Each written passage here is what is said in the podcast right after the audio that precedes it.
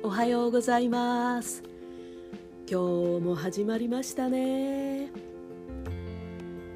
遠回りにも良さがある。まっすぐ目的地に着くのがベストとは限らないわ。あなた何か迷っているの？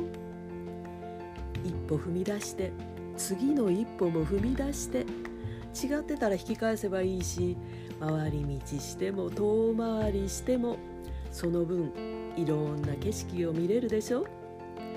要領よく進んだ人より知恵がつくかもよ。いいでしょ？あなたなら大丈夫。今日も良い日になりそうですね。